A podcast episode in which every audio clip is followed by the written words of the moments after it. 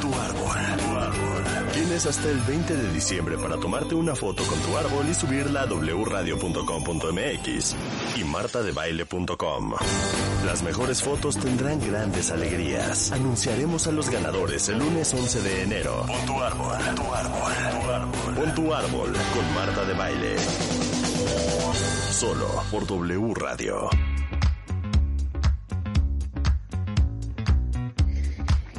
Son exactamente las 12 y 11 de la tarde. Y está con nosotros el gran Sean Grover. Es psicoterapeuta, orador, tiene 25 años de experiencia trabajando con niños, con adultos, dirige una de las mayores prácticas de terapia grupal en Estados Unidos, eh, ha salido en The Economist, en The Wall Street Journal, en Newsweek, en The Washington Post, en mil eh, televisoras y tiene increíbles libros, tiene más de 4 millones de lectores en su blog de Psychology Today y el día de hoy está con nosotros de regreso desde Nueva York para hablar de algo, ¿saben qué? De lo que nunca se habla, de las heridas que nunca sanan. A lo mejor alguien de ustedes allá afuera ha ido a terapia, ha escrito en un diario, hace meditación, hace ejercicio, busca libros de autoayuda y sin embargo siguen con un dolor que rara vez los deja y que a lo mejor se les olvida por breves momentos, pero después vuelve y tienen este recordatorio angustioso de que nada ha cambiado realmente. So, what I said, my dear friend, welcome back to the show. It's wonderful to have you and always to talk to you. Um, is that you say that there's certain wounds that never heal.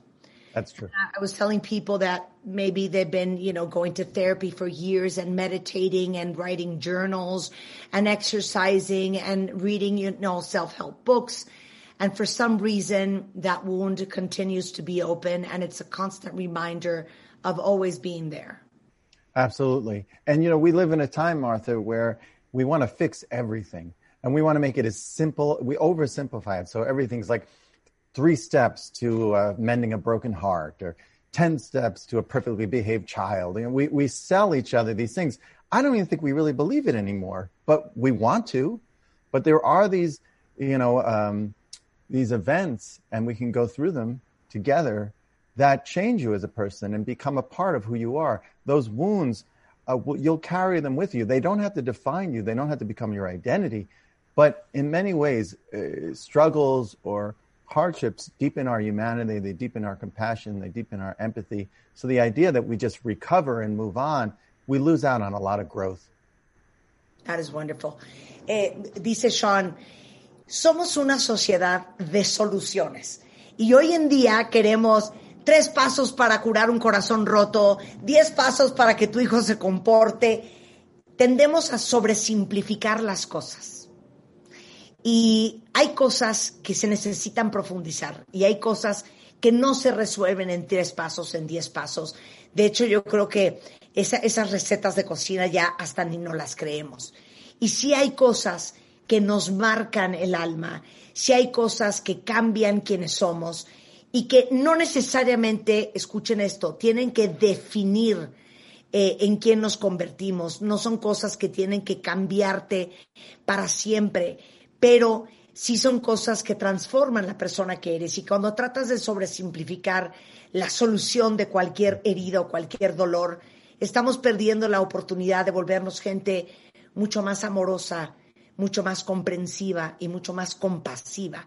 Y de eso vamos a hablar el día de hoy, de todas esas heridas que nunca sanan. My friend, which are they? Oh, you want to go through the list? Of course. All right. Uh, this is going to be a little tough. We'll get through this. You know what? Before we start the list, you said something beautiful. Mm-hmm. It does not have to define the person you are.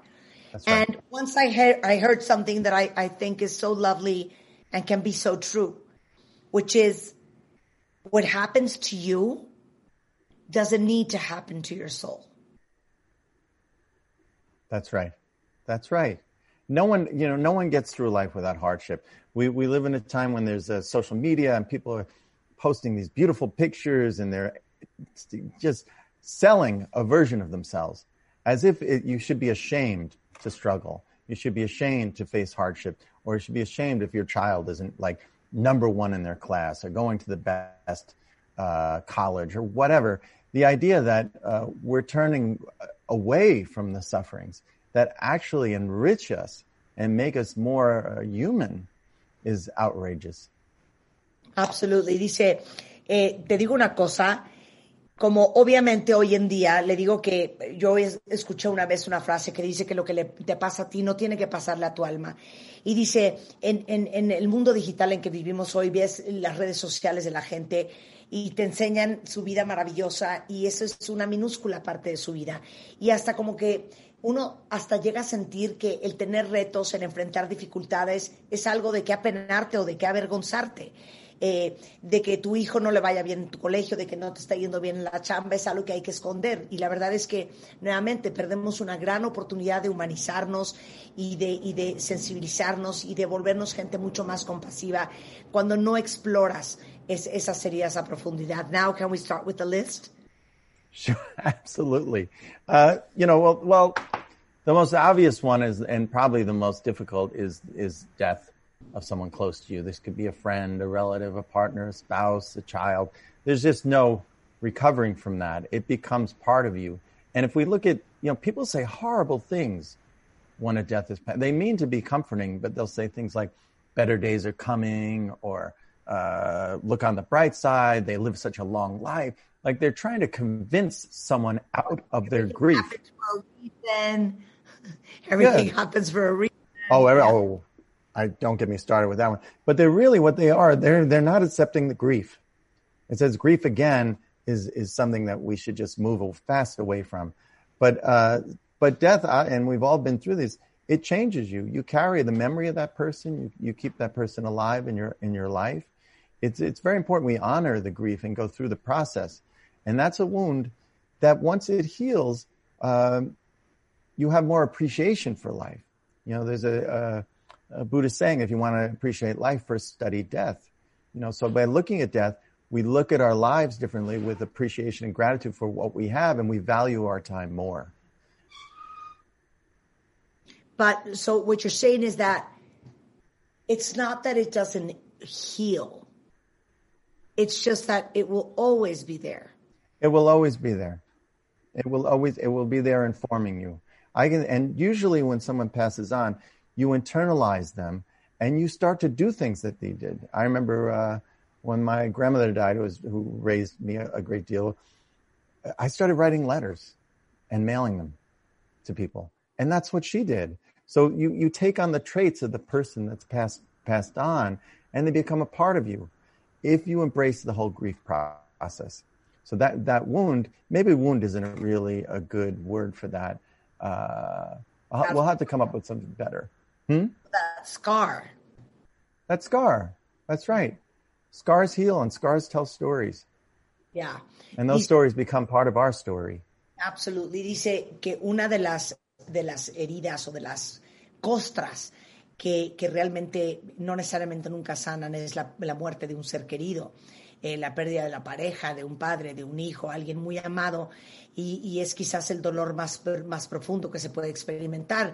Y cuando estás viviendo por eso, nunca falta alguien que con toda la buena intención te dice cosas como, todo sucede por una razón, todo pasa por algo, mira el lado bueno, tuvo una vida increíble, o mañana va a ser un día mejor que con buena intención, pero cosas tan poco atinadas porque no están validando el proceso de luto que uno tiene que vivir. Y lo importante que es cuando uno pierde a un ser querido, pasar por todas las etapas del proceso de luto, porque como decían los, los, los budistas, qué importante es reconocer la vida, no, la puede, no lo puedes hacer si no realmente estudias la muerte.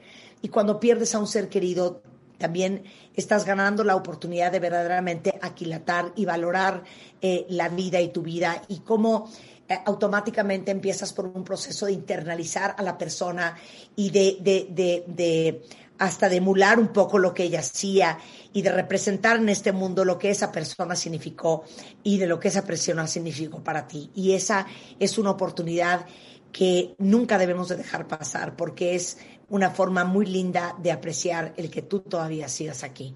Que a lo mejor la palabra herida no es la palabra más correcta, a lo mejor es, son, son costras que siempre, o, marcas que siempre están ahí.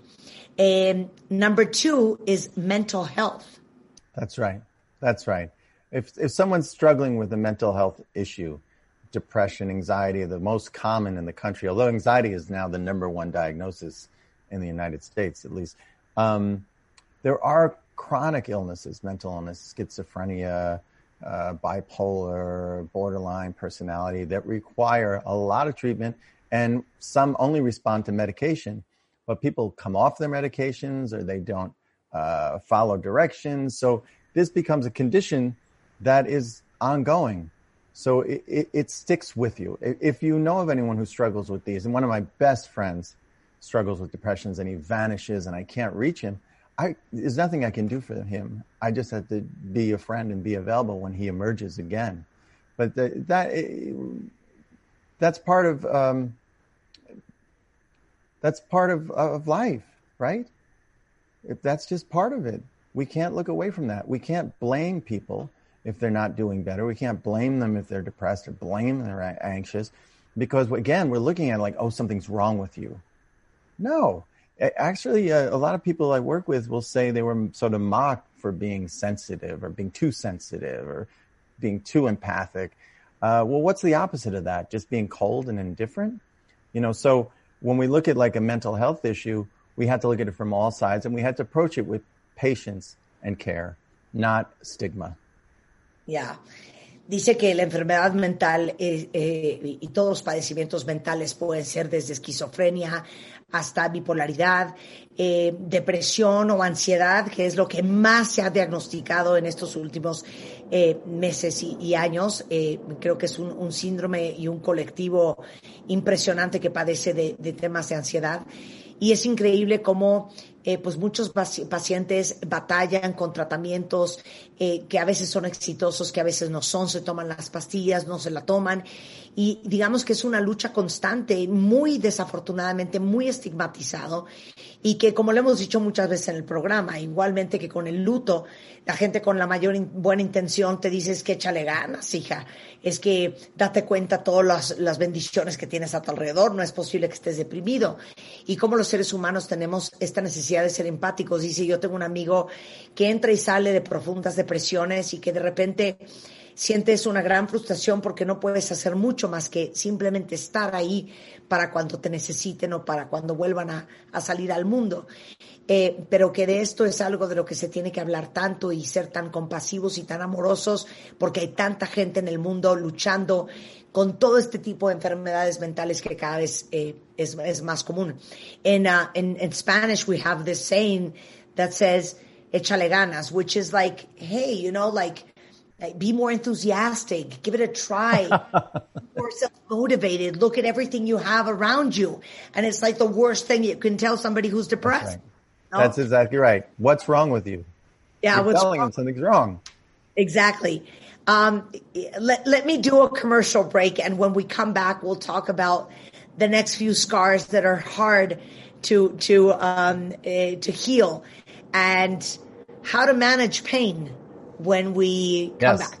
Excellent. Hacemos una pausa y regresando, algunas otras marcas eh, difíciles de sanar y cómo se sobrelleva el dolor con Sean Grover desde Nueva York. No se vayan.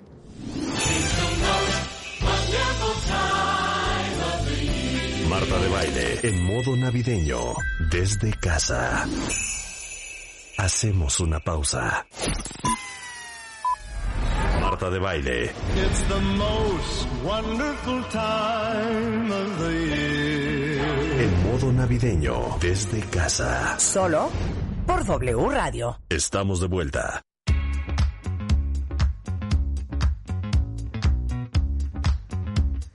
Estamos de regreso, son las doce y media de la mañana. Estamos con Sean Grover, un extraordinario psicoterapeuta neoyorquino que seguramente eh, muchos de ustedes siguen, tiene cuatro millones de lectores en Psychology Today y tenemos el gusto de platicar con él sobre ciertas heridas o ciertas eh, huellas que la verdad es que nunca sanan. Y ya hablamos de la muerte de un ser querido, hablamos de la enfermedad mental, vamos con la tercera, que es la adicción. So number three is addiction. That's right. Addiction is particularly cruel because the person is still there, but the deeper they fall into addiction or drug and alcohol abuse, the more they're they're not there. Uh, and so if anyone's had this in their family, they know you can tell when someone's been drinking. You can tell when someone's been, there's something off about them. And the, and the further they get drawn into that, the less and less they're available to you as the person you knew. That's amazing. Eh, dice que la tercera gran herida para nosotros es la adicción. Porque una persona con una adicción es una persona que está ahí, pero no está ahí en su totalidad. De hecho, si alguien de ustedes ha vivido esto, es muy común que podamos reconocer cuando alguien estuvo eh, bebiendo o en drogas o que tuvo, digamos que, eh, su, su, su, momento intenso de, de, adicción, porque te das cuenta que no está ahí, que no es todo lo que ella es, que no es la persona y que desafortunadamente no está accesible para ti. Entonces, desafortunadamente vivir como familiar esa constante desesperanza y esperanza de verlos y no verlos, de que estén y no estén, es sumamente complicado y es un dolor que también es verdaderamente desgarrador. Mm. Eh, las enfermedades crónicas, chronic diseases and illnesses. Mm. Yeah, let's look at illness and injury because they're very similar. These are things uh, through maybe no fault of your own, you get diagnosed with something. And maybe there's no cure, or maybe it's chronic. So this is a hurt that isn't going to heal, that you're going to, it's going to become a part of your life and change the way you live. There's a friend of mine who's a therapist who has this very slow moving cancer. Uh, and he's had it for at least 20 years, and he may have it for another 20 to 30. Uh, and they're treating it, but a result of that is it's changed his life. And it's also given a real hunger for living. He does so much. Uh, so illness and injury often remind us of our own mortality and give us an opportunity to make better choices. So, uh, yeah, those those two things. Uh, find me someone who hasn't faced those two. You know, if you sprain your ankle, it's going to change the way you walk down the street. Uh, if you have a, a, diagnosis, it's going to change your diet or maybe what you, your sleep pattern. But these are things that we want to look as as part of our evolution, rather than just some sort of punishment we have to suffer through. Eh, otra de las cosas que pueden convertirse en parte de nuestra evolución es las enfermedades crónicas o, o digamos que los, eh, la, las complicaciones de cualquier parte física del cuerpo. Eh, cuando el médico te informa sobre una enfermedad, eh, realmente eso te cambia para siempre, o porque tienes que cambiar la forma en que comes, o porque tienes que cambiar la forma en que duermes. Dice, yo tengo un amigo terapeuta que, lleva 20 años con cáncer y seguramente va a durar 30 años más. Y, esto ha, ha, sido una gran oportunidad para darle vuelta a su vida y, y, darte cuenta todo lo que logra hacer con su vida, porque se ha vuelto un, un gran eh, eh, apreciador de su vida y por cómo valora su vida. Y entonces creo que las enfermedades que te cambian para siempre eh, o los padecimientos crónicos que te cambian para siempre son una gran, gran oportunidad porque a veces no tienen fecha de vencimiento para verdaderamente apreciar la vida. Sin embargo, es, es, es, un dolor este, y una herida que, con que vas a vivir pues el, el resto de tu vida. ¿no? Mm. Eh, I love the next one. Treason or yes. betrayal. La traición, la deslealtad. A ver, hablemos de ese dolor y de esa herida tan difícil de sanar. I am always shocked at how much power that has, treason or betrayal. And why is that? Because a core experience, the core experience of being alive is learning to trust. Whether you're an infant, trusting your parent, uh, or if you're hungry, you trust you're going to be fed, or if you're scared, you trust you're going to be comforted. So trust is in the, it's what we need to survive. When that trust is broken by a lover, a parent, a friend, it's, and I, I underestimated this as a therapist, it can change the course of someone's life. For them to build trust again, to allow people to get close to them again, to depend on people. You know, when betrayal strikes enough, you become super independent. You become, you don't need anything now. And you, you wind up retreating into isolation and then losing out on, on relationships that would enhance your life. So betrayal or treason, that cuts deep. That can shape an entire life. Absolutely. I mean, we make fun of this all the time on the show. Um, it's usually the mothers, and they're like, "Oh yes, of course." You're going to dinner with your father, the one that left us 40 years ago for that woman. Mom, it's been 40 years. Get over it. And it's something so difficult to handle. Can't let it go. Can't let it go. Can't And actually, on some level, I think they enjoy it. I mean, why would you talk about it all? They, they want to keep the war alive. It, Yeah. they want Yeah. to keep it alive. They want to keep that wound open and bleeding as long as it's possible. Dice que una de las heridas más fuertes y más poderosas es la herida de la traición.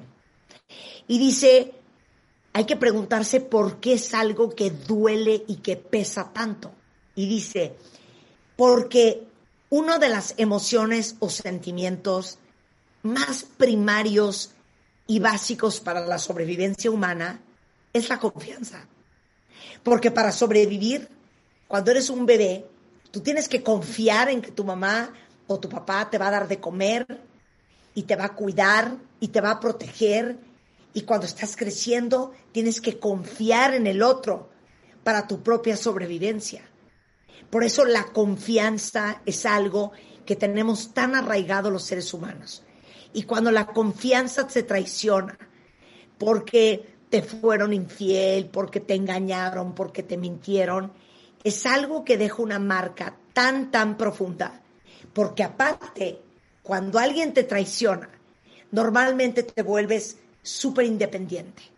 Ya no necesito a nadie, ya no confío en nadie. Te retraes, te vas a una cueva, no vuelves a, a poner eh, eh, tu confianza en nadie más.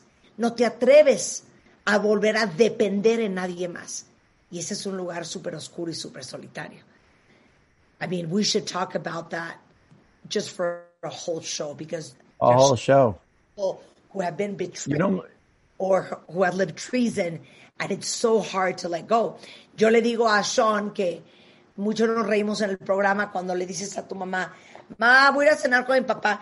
No es posible que va a decir ese hombre que nos dejó. Mamá, hace 40 años ya suelta eso. ¿Y por qué es tan difícil de soltar? Y cómo a veces también trae sus, eh, sus ganancias secundarias tener esa herida abierta y seguir regodeándose en ese suceso y permanentemente tener esa guerra todavía vigente. Pero esa es otra historia. Y por último, el trauma. Trauma. Trauma. One more thing I want to talk about the wound. You, you made me think about this, Martha. I haven't thought of it before. That people weaponize that wound, right?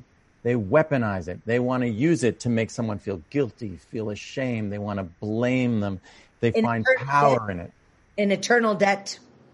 and punish. They want to punish. It gives them a sense of power. If I can, if I can keep this wound alive, I can really make you feel bad. Of course, and it has amazing uh, secondary benefits. That's true. Uf. Okay. Dice, oye, me hiciste pensar en una cosa. Muchas veces uno deja esa herida abierta porque es la forma de victimizarte, de tener en eterna deuda a la otra persona, de tenerlos en un chantaje eterno, en una manipulación eterna. Claro, porque como se los dije en español, trae unos beneficios secundarios impresionantes, impresionantes. So we agree on that one. So the last one would be trauma. Trauma is very simple. Trauma is fear in action, right? Trauma leaves uh, wounds on the body and unconscious that uh, get triggered by certain situations. It could be by crowds, by being in a car, by being close to someone, by being in a familiar place. But trauma really, at its at its core, is a is a fear that's left unresolved if the trauma is still there. Uh, and so it will affect how do you plan your vacation? Who do you surround yourself with? Where do you live? If the trauma is unresolved, it could take over, you know, which is why we always want to treat trauma carefully and slowly. But really, the fear is uh, what we're focusing on, getting beyond the fear. Okay, so so give me an example of a non-resolved trauma and how that manifestates in your life and the way you make decisions and how you live. Well, uh, I can tell you from myself. Uh, let me see. When I was 23 years old, I got mugged on a subway. Uh, I was coming down the stairs of 14th Street, and it was. I won't go into details of it, but to this day, if I'm walking my dog at night and someone runs up behind me, my my heart jumps out of my chest. So uh, it does make me jumpy late at night if I'm on the street. Probably more jumpy than the average person. And during the quarantine, very jumpy if I'm out late and the streets are empty. So that that's something I've lived with, and I forget about it completely. I'm not thinking about it, and then something will happen. Someone just come up and tap me on the shoulder, and I, you know, and I have to calm myself down. So that's an example of living with unresolved trauma, not in a way that disrupts your life entirely, but it affects you. Absolutely. Dice, por, por último, el trauma. Y el trauma es en realidad el miedo en acción. Y el, el problema del trauma es que te lo puede desatar una y mil cosas. Eh, que viste pasar a alguien, que alguien dijo una palabra, que de repente eh, sucedió algo en la calle, que viste un evento. Cualquier cosa te puede desatar el trauma. Y el trauma es en realidad miedo no resuelto. Y cuando el trauma no está resuelto y el trauma no está trabajado, puede definir tu vida entera. Y le pedí un pequeño ejemplo. Me dice, mira, eh, cuando yo tenía 23 años me asaltaron en la calle 14 y, y eso fue hace mucho tiempo. Y hasta el día de hoy, si yo estoy caminando a mi perro de noche, sobre todo ahora en la pandemia, él vive en Nueva York y las calles están vacías, este, y de repente siento que alguien está caminando cerca de mí o atrás de mí, automáticamente se me sale el corazón. Y evidentemente este es un caso eh, muy minúsculo a comparación de cómo puede reaccionar alguien a un trauma muy fuerte. Pero eh, a veces no es que eh, solamente afecte tu vida, como en su caso, pero para mucha gente que no maneja el trauma y que no lo resuelve, define y cambia su vida para siempre. ¿Cuántos de ustedes no conocen a alguien que tuvo un evento fuerte, traumático en su vida, que nunca ha resuelto y que desde ese día esa persona nunca jamás volvió a ser la misma y que cambió su vida y normalmente es para peor de aquí hasta que se muera?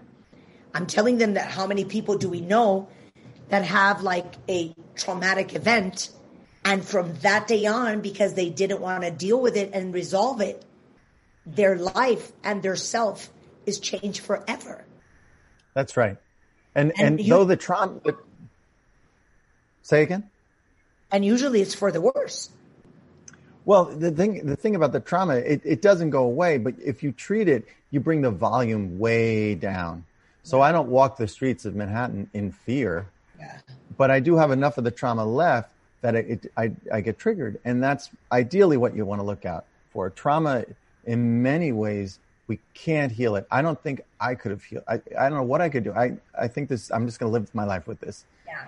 but it doesn't disrupt my life because I've dealt with it a lot, Yeah. and that's what we want to do. Y la, y la diferencia es que cuando tú manejas ese trauma y cuando tratas de resolver el trauma, no es que se vaya a ir, es algo que siempre va a estar contigo. Sin embargo, eso no tiene que ser definitorio de cómo vives tu vida y de cómo quieres eh, ser como persona. Eh, en su caso, dice seguramente que a los 23 años nunca se me va a oír, pero como lo he trabajado es algo con que puedo vivir y hoy la mayoría de las veces puedo caminar en la calle en Nueva York sin estar con el Jesús en la boca y ese es, ese es, esa es la misión. Tres formas de enfrentar el dolor, de enfrentar el dolor y esas heridas difíciles de sanar. So three ways to deal with this pain and the non-resolved wounds and scars that you've been through. That's right. Yes. All right. This is the most important one, and I, I I'd like your audience to take this away. You really want to turn your hurt into mission. Turn your hurt into mission. That Okay. means you. Go ahead. Let me say it in Spanish. Mm-hmm. Quiere Sean que se queden con esto de verdad. Necesitan aprender a convertir su dolor en su misión. Nuevamente, su dolor y- en su misión. Y voy a decir esto en español. De los programas que a mí me han más traumado en la historia del programa fue hace tres años que estuvieron cuatro mujeres al aire que habían perdido a sus hijos. Ninguna de las cuatro lloró y las cuatro convirtieron el profundo dolor que es la pérdida de un hijo en su misión de vida. Para mí, en 15 años este programa, esa ha sido una de las grandes lecciones. I'm just reminding them uh, of a show we had that marked me forever. Just talking about what you just said about turning your, your pain into your mission is that yes. we had a show with four women. The four of them had lost their children in terrible accidents. Not one mm-hmm. of them cried in the show. And mm. the four of them turned their pain and their loss into their life mission. And That's right. Smiling and they were resilient and they were such an amazing example to all of us of how to turn your pain into your mission. Absolutely. Uh, because when the hurt, there's always, a, there's often an injustice. There's an injustice. And if you can fuel your anger, you look at your anger as fuel and harness it, you can move forward with your life.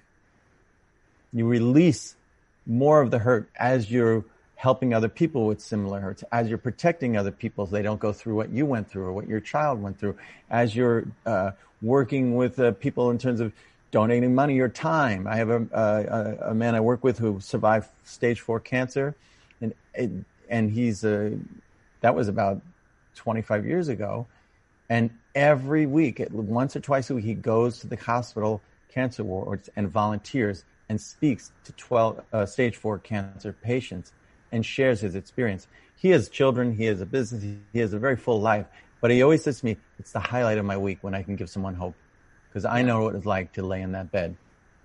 So turning your hurt or your pain into mission can help uh, those wounds stop defining you.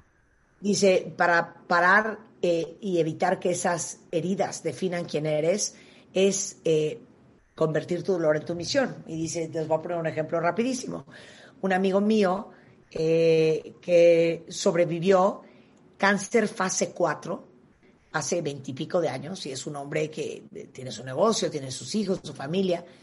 Una vez a la semana va al hospital, a el área de cáncer, a hablar con pacientes que están con cáncer en fase 4 y dice, de todo lo que hago en mi vida es lo más significativo. Por eso vemos a tantos que han tenido eh, este dolor que normalmente viene de injusticias, de cómo se me murió el hijo y de cómo pasó esto y cómo se atragantó aquel, eh, haciendo fundaciones, haciendo organizaciones y viendo cómo ayudan a los demás. Al final, eso es lo que están haciendo, tratar de convertir su dolor en su misión. Number two. Number two, share your pain. Do not isolate. Do not turn away from the world. Do not allow the fear or trauma to, to cause you to withdraw from friends, from family. Talking is healing. Validation is healing. Healthy relationships are healing. If you isolate, that wound is going to grow. And right now, you can get lots of support without leaving your home. You can join support groups. You can turn to spirituality or meditation. You can do everything through your computer right now. But it all begins with sharing your hurt with others. And you'll be surprised how many other people share that hurt too. Absolutely. Eh, dice número dos, tienen que aprender a compartir su dolor. El aislamiento es el enemigo número uno de la curación.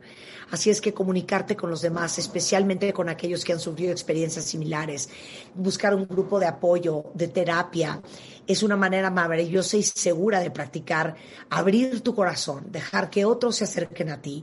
Y la oración, la meditación también te pueden ayudar a encontrar el significado del dolor pero sobre todo, y tenemos la bendición de tener una sociedad tan, tan basada en relacionarnos como la que tenemos, eh, porque obviamente cuando tú compartes el dolor con los demás, aunque no te des cuenta, se te aligera el peso en tu alma.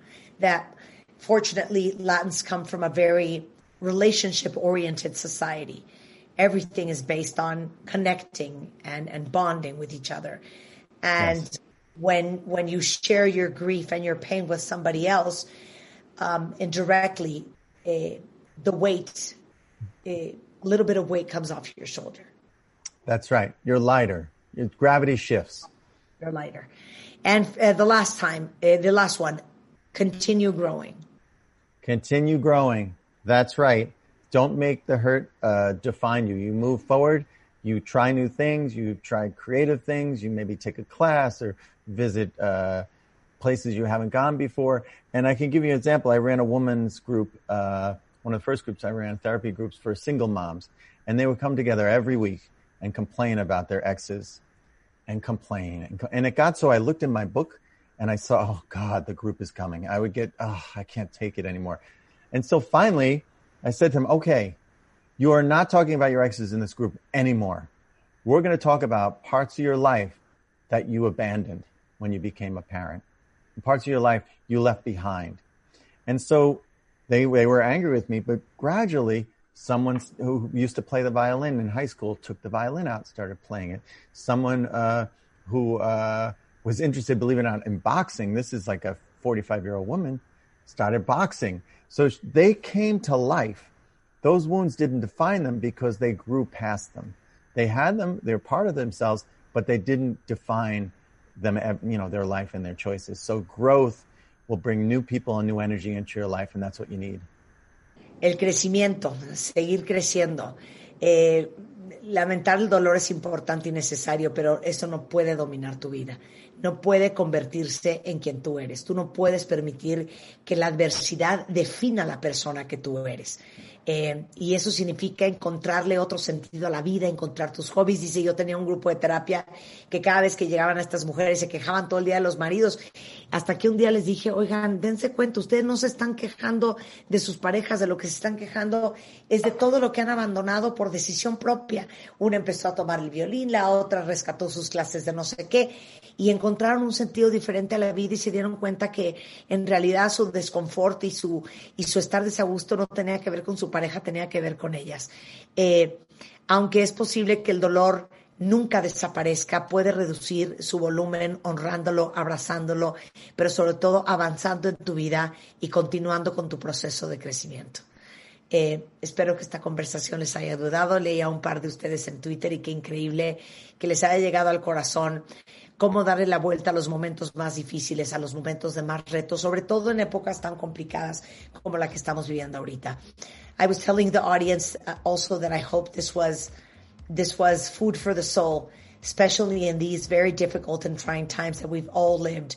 There are so many people out there that have had terrible losses from somebody they loved to their job to their financial stability. These are very, very, very uh, challenging times, and I hope that this conversation was you with you was was good for them. Thank you so much, Martha, for having me. No, thank you so much. As always, I will tell people where to find you, as we always do. En Twitter es Grover eh, Sean, se escribe S-E-A-N. En Facebook es Sean Grover, que es S-E-A-N, eh, G-R-O-V chica o seangrover.com. Eh, es un gran psicoterapeuta con un, eh, una, una, base de seguidores de más de 4 millones de lectores en Psychology Today, eh, con más de 25 años de experiencia y qué increíble que lo podamos tener en el programa. Sean, have a very Merry Christmas. Thank you so much for being on the show and as always for sharing your knowledge. Thank you. All the best to you, Martha. Take care. Kiss to you. Take care. Con esto nos vamos de regreso mañana en punto de las 10.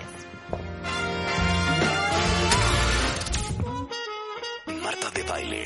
Solo por W Radio. One more time. 96.9. Estamos donde estés.